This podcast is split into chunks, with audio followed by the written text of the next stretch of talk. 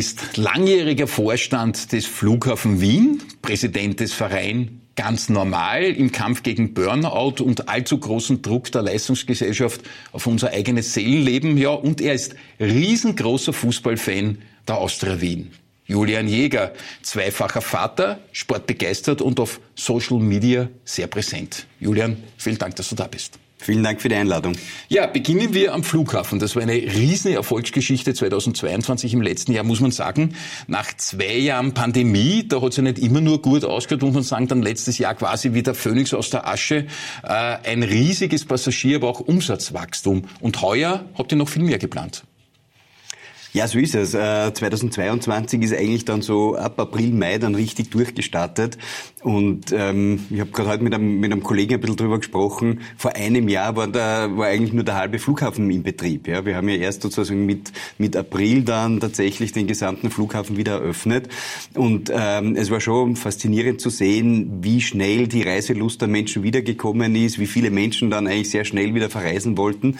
Und dementsprechend war das letzte Jahr ja, ein, ein großes Comeback der Luftfahrt mhm. und ich muss wirklich sagen, ich bin nach wie vor dankbar, ähm, wie, wie gut unsere Mitarbeiterinnen und Mitarbeiter das dann auch hinbekommen haben. Das letzte Jahr war geprägt durch dieses rasche Wachstum, äh, war aber auch geprägt natürlich durch viele Probleme international auf mhm. vielen Flughäfen und ich muss sagen, bin wirklich stolz darauf, wie gut wir das im, in Wien eigentlich im Verhältnis äh, über die Bühne gebracht haben. Flughafen hat ja auch eine Auszeichnung bekommen, wir kommen dazu noch, aber sehr spannend, wenn man sich die reinen Zahlen ansieht, das ist gewaltig. Die meisten Passagiere, die es je gegeben hat, waren just im Jahr vor der Pandemie 2019 31,7 Millionen. Das ist wirklich, wirklich viel.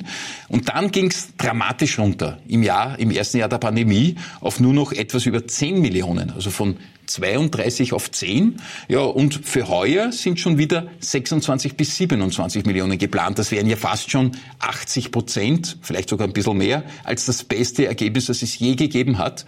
Dieser schnelle Wechsel von ganz oben auf weit runter und jetzt wieder nach oben. Wieso war dieser schnelle Wechsel überhaupt möglich? Ich glaube, ähm sozusagen die Pandemie hat ja für, für, unser aller Leben sozusagen in diesen zwei Jahren äh, massiv geprägt. Und ich glaube, äh, damals, wie das 2020 begonnen hat, haben wir uns nicht vorstellen können, welche Auswirkungen das ja, hat. Ja. Ähm, wir haben damals Tage gehabt, ähm, ja, da waren 100, 200 Passagiere pro Tag und davor waren es 100.000 Passagiere pro Tag. Also das war schon ein bisschen eine Geisterstadt bei uns draußen am Flughafen. Mhm. Ähm, und äh, genauso, aber irgendwie hat man ein bisschen das Gefühl, genauso schnell wie es gekommen ist, ist es dann auch wieder gegangen. Mhm. Und, und und ich glaube, was schon meine Lehre ist, dass sozusagen so Grundzüge der Menschen sich nicht verändern. Nämlich mhm. das, dass man die Welt sehen will, dass man andere Menschen kennenlernen will oder wiedersehen will. Äh, also insofern sehen wir, dass der Privatreiseverkehr eigentlich auf einem höheren Niveau ist als 2019. Bei den Geschäftsreisen hat sich natürlich was verändert. Und wir sehen vor allem bei kürzeren Strecken, wir sehen vor allem im Deutschlandverkehr oder, oder in die Schweiz, dass hier noch deutlich weniger Passagiere mhm. unterwegs sind als, als vor der Pandemie. Wir alle haben gelernt, mit mit Teams äh, und, und anderen äh, elektronischen Hilfsmitteln umzugehen. Und also sozusagen, da haben sich schon langfristig Dinge verändert.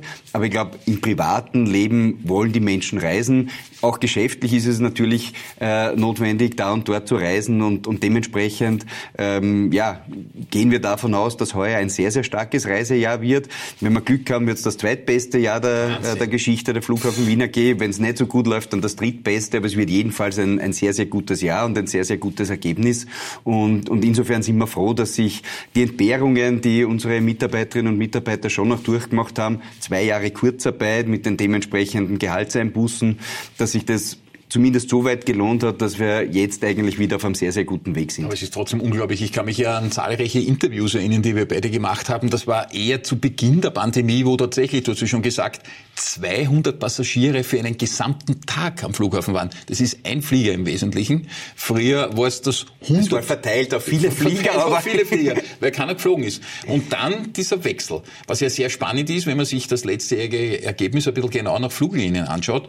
Rund 47 Prozent aller Passagiere haben irgendwie mit Austrian Airlines zu tun gehabt. Angeflogen, weggeflogen. Also faktisch jeder Zweite ist mit der Auer gekommen oder weggeflogen. Dann weitere knapp 21 Prozent mit Ryanair. Ein sehr, sehr starker Wert eigentlich. Und noch einmal knapp 7 Prozent mit Wizz Air. Wenn man diese drei zusammenzählt, sind 75 Prozent, also drei von vier Gästen in Wien mit einem dieser drei Fluglinien gekommen, obwohl es ja Dutzende Fluglinien gibt, die Wien anfliegen. Das ist schon sehr konzentriert, oder? Ja, wobei das ist jetzt nicht unüblich, würde ich sagen. Ja, also wir hatten schon Zeiten, da sind weit über 60 Prozent mit der Lufthansa-Gruppe geflogen. Also sozusagen, ähm, ich freue mich, dass, dass die Auer rund die Hälfte ja. unserer Passagiere hat. Gemeinsam mit der Lufthansa-Gruppe ist es ein bisschen mehr als die Hälfte. Mhm. Ähm, weil ich glaube, das Wesentliche für uns in Wien ist natürlich, dass wir einen starken Homecarrier haben. Ja? Und dass der Hub in Wien funktioniert, dass wir die Langstrecke haben. Äh, und auch die wirtschaftlichen Ergebnisse der Auer in den letzten Monaten waren ja sehr, sehr gut oder ja. besser als vor der Pandemie. Ja. Also ich glaube, auch dort hat man die richtigen Lehren gezogen, die Hausaufgaben gemacht. Und, und ich freue mich, dass die Auer wirtschaftlich gut dasteht, auf der anderen Seite aber auch operativ, glaube ich, schon unter den Top-Airlines in, in Europa ist, was Verspätungen und so weiter betrifft. Gleichzeitig glaube ich aber, dass sozusagen für den Tourismus mhm. in Wien und in der Ostregion ähm, es wichtig ist, dass man auch eine gewisse Low-Cost-Carrier-Präsenz hat. Mhm. Mhm. Ähm, insgesamt sind die, die Low-Cost-Carrier inzwischen weit über 50 Prozent im Europaverkehr. Bei uns sind es so um die 30 Prozent. Und ich glaube, ähm, das sorgt schon auch dafür, dass sozusagen Wien gut erreichbar ist für viele Menschen, die zu uns kommen wollen. Aber natürlich auch, dass es viele Destinationen gibt in Urlaubsdestinationen für die Wienerinnen und Wiener. Und, und dementsprechend ist, glaube ich, diese Mischung, einen starken Home-Carrier zu mhm. haben, der mhm. auf wirtschaftlich gesunden Beinen steht und daneben aber äh, auch äh, eine entsprechende Low-Cost-Carrier-Präsenz, glaube ich, eine gute Mischung das insgesamt. Jetzt eh Ryanair, Wizz Air und andere, die sind sozusagen dafür zuständig, dass das äh, Fliegen leistbar bleibt, äh, weil nur Business-Tickets äh, bei den starken Home-Carriern, das wäre für manche einfach derzeit nicht leistbar, nehme ich an. Ja, ich meine, man muss dazu sagen, es ist insgesamt sind die Tickets teurer geworden. Das mhm. ist, glaube ich, auch eine gute mhm. äh, Entwicklung. Ich glaube, so 9,90 Euro Tickets sind nicht notwendig. Äh, aber, aber ja, es, es geht auch darum, dass im Durchschnitt äh, das Fliegen und das Reisen äh, für breite Bevölkerungsteile nach wie vor leistbar wird, trotz sozusagen der Inflation und der Teuerung.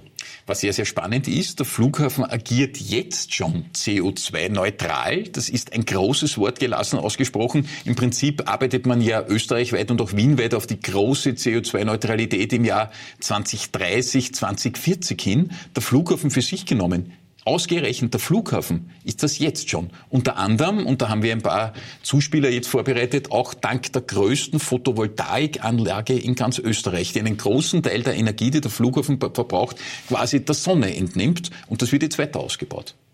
Ja, so ist es. Ich meine, ähm, beim, beim Fliegen steht grundsätzlich äh, oft das Wachstum im Vordergrund. Und auch wir haben ja da Ambitionen. Wir wollen wieder über 30 Millionen Passagiere erreichen, bis 2030 35 Millionen Passagiere erreichen. Mhm. Aber wir wollen CO2-neutral wachsen. Und, und da ist sozusagen ein wichtiges Element äh, hier unsere PV-Anlage, äh, wo wir an, an starken Tagen oder an Sonnentagen im Sommer ähm, mehr als 100 Prozent des, des Stroms, den wir verbrauchen, ähm, selbst produzieren und ähm, im Jahresschnitt so zwischen 35 und 40 Prozent des Stroms, Boom. den wir verbrauchen, selbst produzieren. Also ich glaube, das ist wirklich eine, eine Erfolgsgeschichte. Ich sage immer gern, wir sind noch die größte PV-Anlage, weil zum Glück jetzt sozusagen viele neue PV-Anlagen in Österreich mhm. äh, gebaut werden und äh, dementsprechend werden wir nicht ewig die größte PV-Anlage bleiben, aber aktuell sind wir es noch und, und dementsprechend ist uns sehr wichtig, dass wir hier mit 2023 tatsächlich CO2-neutralen Betrieb haben. Das nächste große Ziel, und dafür nehmen wir uns jetzt sozusagen die nächsten zehn Jahre bis 2033 vor, ist aber von CO2-neutral auf Net Zero CO2-Emissionen zu gehen. Mhm. Und im Prinzip geht es da jetzt nur mehr um relativ wenige ähm, Vorfeldgeräte, Spezialgeräte, wo wir aktuell noch dieselbetrieben sind.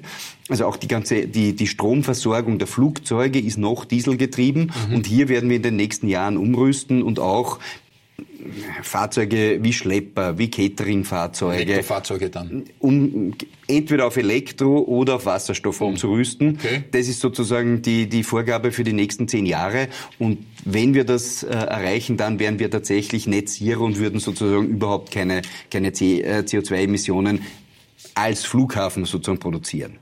Das zweite große Thema, und das ist uns völlig ja. bewusst, ist ja. natürlich das Fliegen an der sich. Treibstoff im Prinzip, ja. So ist es. Äh, da wird es noch länger dauern. Mhm. Äh, aber ich glaube, äh, das Gute auch hier ist, dass es technische Lösungen gibt. Und ich glaube, ähm, man muss einfach jetzt in Europa ganz intensiv in die sogenannten Sustainable Aviation Fuels äh, investieren, das heißt CO2-neutrales Kerosin.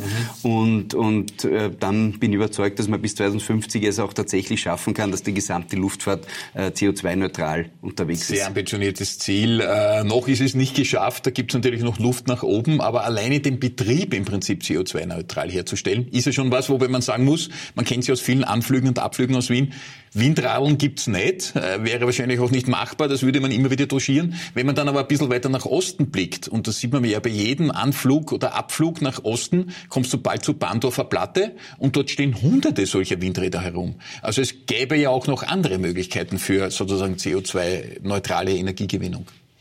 Ja, Wind kann man sozusagen in dieser Form bei uns nicht nutzen. Es gibt sogar Möglichkeiten, äh, Windenergie zu nutzen, die sozusagen jetzt nicht so äh, ja. hoch aufragt. Äh, aber, aber wir konzentrieren uns da auf, auf die, auf die PV-Anlagen. Ja. Und wie gesagt, damit werden wir heuer bis zu 40 Prozent des, des Stroms selbst produzieren. Beeindruckend, ja. Ebenso viel neue Gastronomie, die gekommen ist oder jetzt kommen wird in Künfte. Oder die Süderweiterung des Terminal 3. Das ist auch so ein Schlagwort, das immer herumgeistert. Terminalerweiterungen in Wien kennt man ja. Immer wieder hat man da ja auch manches mitgemacht als Passagierin oder Passagier. Aber jetzt ist vordergründig einmal vieles fertig sozusagen, wurde immer wieder modernisiert, ist viel State of the Art. Aber was kommt denn da als großer Brocken jetzt noch dazu? Naja, vor der Pandemie haben wir immer gesagt, wir wollen Fünf-Stern-Airport werden. Da haben wir sozusagen, dann sind wir ein bisschen gebremst worden und haben da zwei, drei Jahre verloren. Ähm, wir haben dieses Ziel aber nicht aus den Augen verloren und, und wir wollen äh, hier nochmal die, die Infrastruktur am Flughafen hier nochmal deutlich modernisieren und einfach die Aufenthalt, den Aufenthalt für unsere Passagiere angenehmer machen.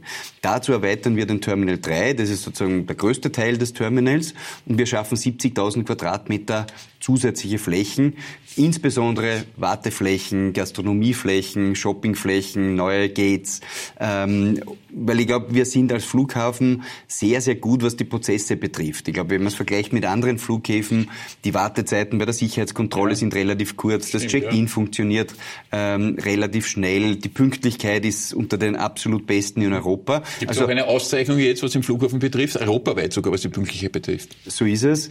Und ähm, ich glaube, das sind alles Dinge, die man messen kann, das ist immer gut. Mhm. Wo wir nicht zu den Besten gehören, ist einfach sozusagen die Großzügigkeit des Terminals, mhm. die Aufenthaltsqualität. Mhm. Da gibt es mhm. Terminals, die haben einfach mehr Fläche, da mhm. ist das, äh, das Warten deutlich bequemer und da wollen wir aufholen. Und dazu bauen wir bis 2027 hier die, die Süderweiterung.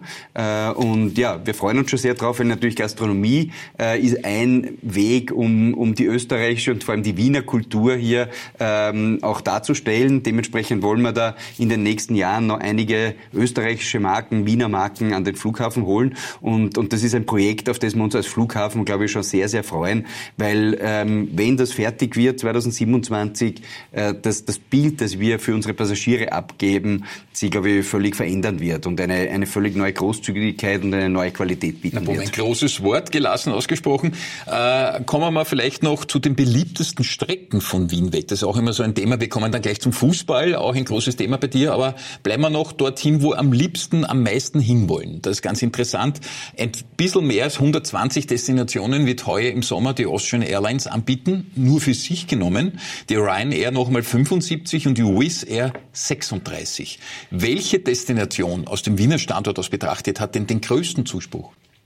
Naja, auf der, auf der Kurzstrecke ist das, sind das immer ähm, Frankfurt, London, ähm, Zürich, wo sozusagen sehr, sehr viele Passagiere sind. Da gibt es natürlich auch immer viele, viele Transferpassagiere. Mhm. Auf der Langstrecke ist es traditionell äh, Bangkok. Ähm, sozusagen Bangkok ist mit Abstand auf der Langstrecke sozusagen die beliebteste also Destination. Mehr als New York zum Beispiel. Mehr, mehr als New York, äh, richtig. Ähm, also sozusagen und aber insgesamt sind es natürlich jetzt vor allem was den Sommer betrifft, mhm.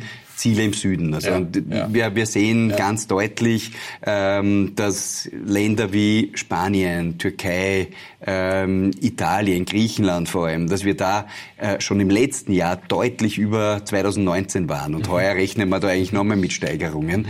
Das heißt, man sieht schon, dass durch die Zeit der Pandemie die Menschen sozusagen, glaube ich, ähm, eine ganz, ganz große Lust aufs Meer, aufs Mittelmeer ähm, und auch vielleicht ein bisschen auf das mediterrane Lebensgefühl äh, bekommen haben. Also ich rechne damit, dass, dass gerade in diese Länder heuer die Flieger wieder besonders voll sein werden. Ja gut, Autofahren ist nicht mehr so einfach, muss man sagen. Viele Staus äh, aufgrund der vielen Binnengrenzen, die es dann doch wieder gibt. Zum Beispiel, wenn man Richtung Balkan äh, nach Griechenland sieht, viele, viele Grenzkontrollen. Also Fliegen ist für manche da einfach sozusagen komfortabler. Ja, blicken wir zurück auf deine Kindheit und Jugend. Äh, das Studium äh, der Rechtswissenschaften hast du absolviert, hast auch ein Gerichtsjahr gemacht, das quasi dann gleich im Anschluss kommt, aber trotzdem dann relativ rasch ins Management unterschiedlichster Unternehmen. Jetzt primär natürlich am Flughafen, wo auch vorher waren einige dabei.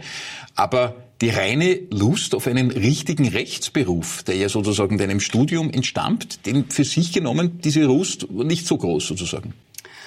Ähm, das hat sich damals einfach nicht so ergeben. Ich muss sagen, das Gerichtsjahr war ausgesprochen spannend. Mhm. Ich war drei Monate am Straflandesgericht äh, bei einer sehr engagierten Untersuchungsrichterin. Das waren schon unglaublich interessante Erlebnisse äh, dort.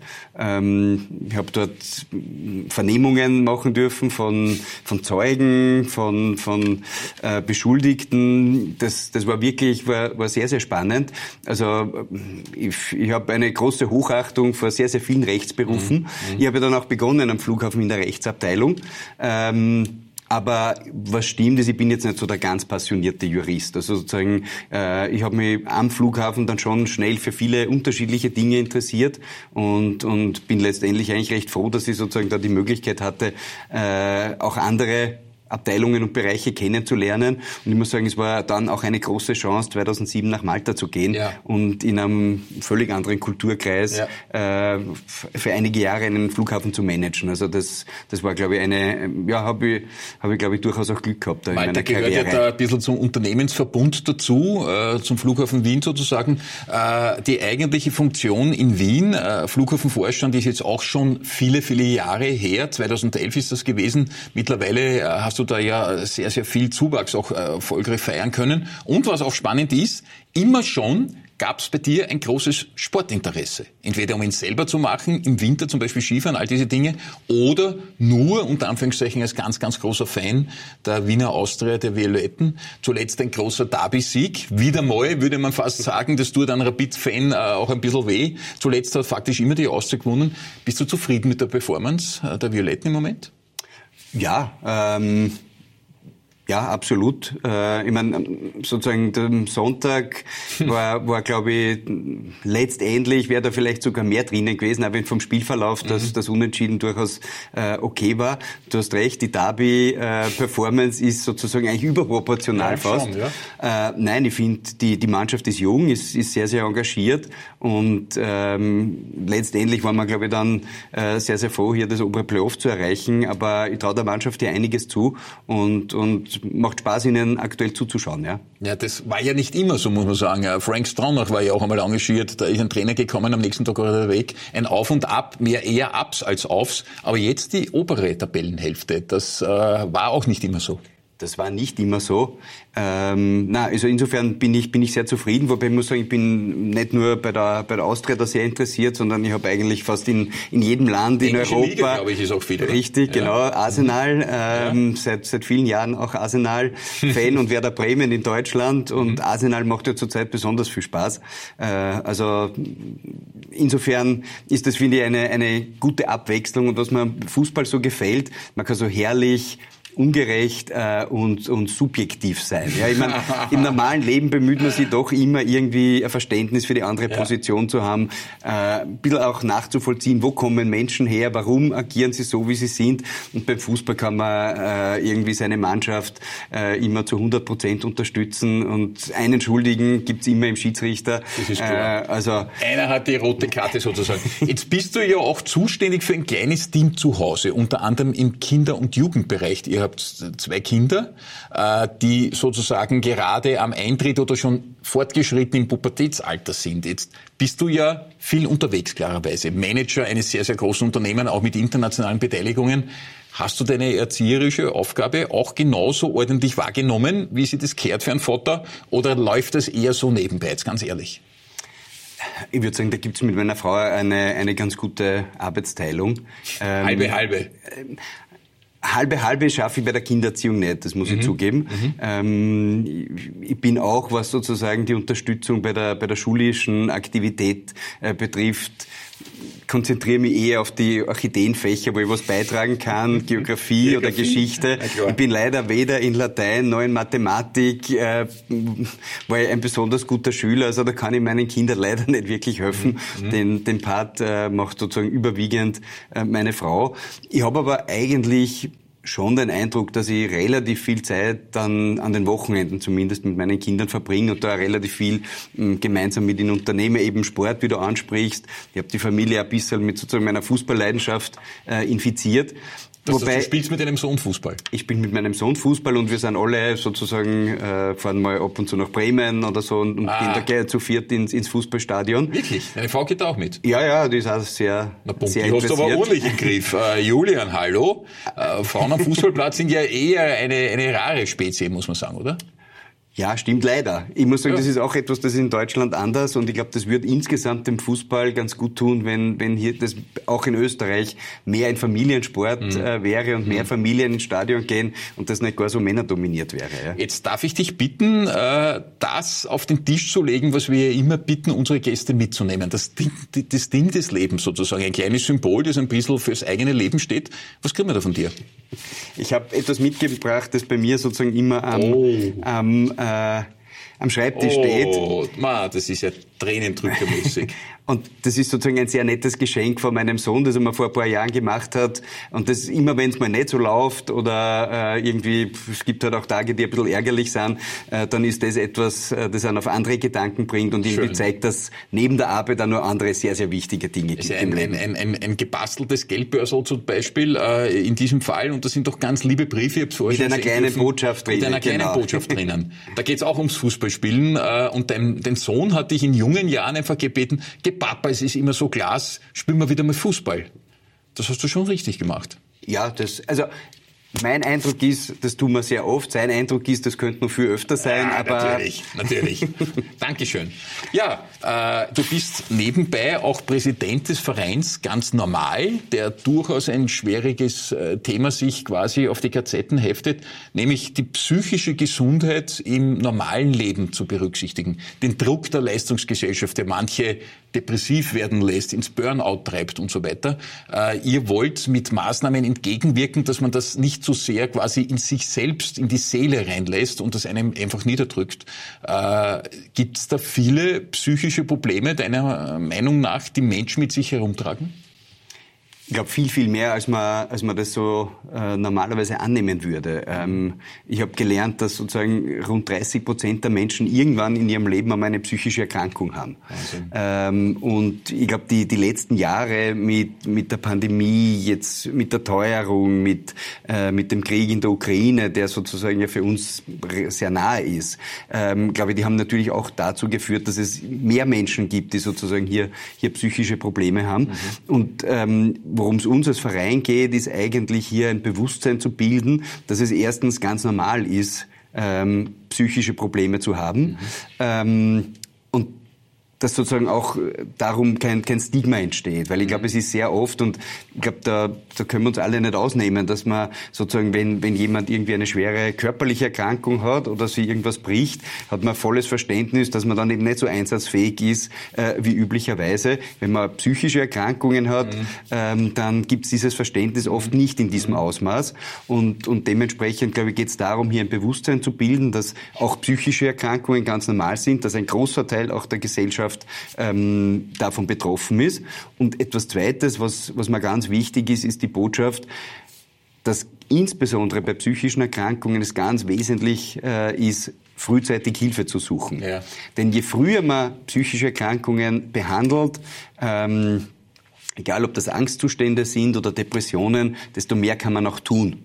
Äh, und, und, und dementsprechend, glaube ich, ist, ist der erste Schritt, ähm, immer sich selbst einzugestehen, dass man ein Problem hat, mhm. dann vielleicht im eigenen Umfeld mhm. Hilfe zu suchen und am besten ist, mhm. vielleicht einfach den praktischen Arzt aufzusuchen. Aber ich glaube, wichtig ist, dass man sozusagen das nicht nur mit sich herumträgt, äh, sondern dass man, dass man offen ist damit, äh, im eigenen Umfeld, aber auch äh, gegebenenfalls ärztliche Hilfe sucht. Und ich glaube, das ist ganz, ganz wichtig. Jetzt äh, ziemlich zum Ende hin, Hand aufs Herz, hattest du selbst diese Angstzustände zum Beispiel am Beginn dieser harten Corona-Phase, wo natürlich Menschen in Kurzarbeit äh, umdirigiert werden mussten, viele zu Hause bleiben sollten, manche auch Einsamkeitsgefühle möglicherweise hatten, auch in der Belegschaft. Wie sehr hat dich das belastet? Ich würde sagen, auf, aufgrund der relativ angenehmen privaten Situation, die mhm. damals war, sozusagen, dass man zu Hause war und, und viel Zeit mit, mit der Familie verbracht hat, äh, hat es mich gar nicht so, äh, so schlimm belastet. Ich, was es genommen hat, war so ein bisschen eine Sicherheit. Weil ja. ich habe eigentlich immer den Eindruck gehabt, ähm, die Branche, in der ich arbeite, das ist eine Wachstumsbranche. Immer mehr Menschen werden auf der ganzen Welt fliegen.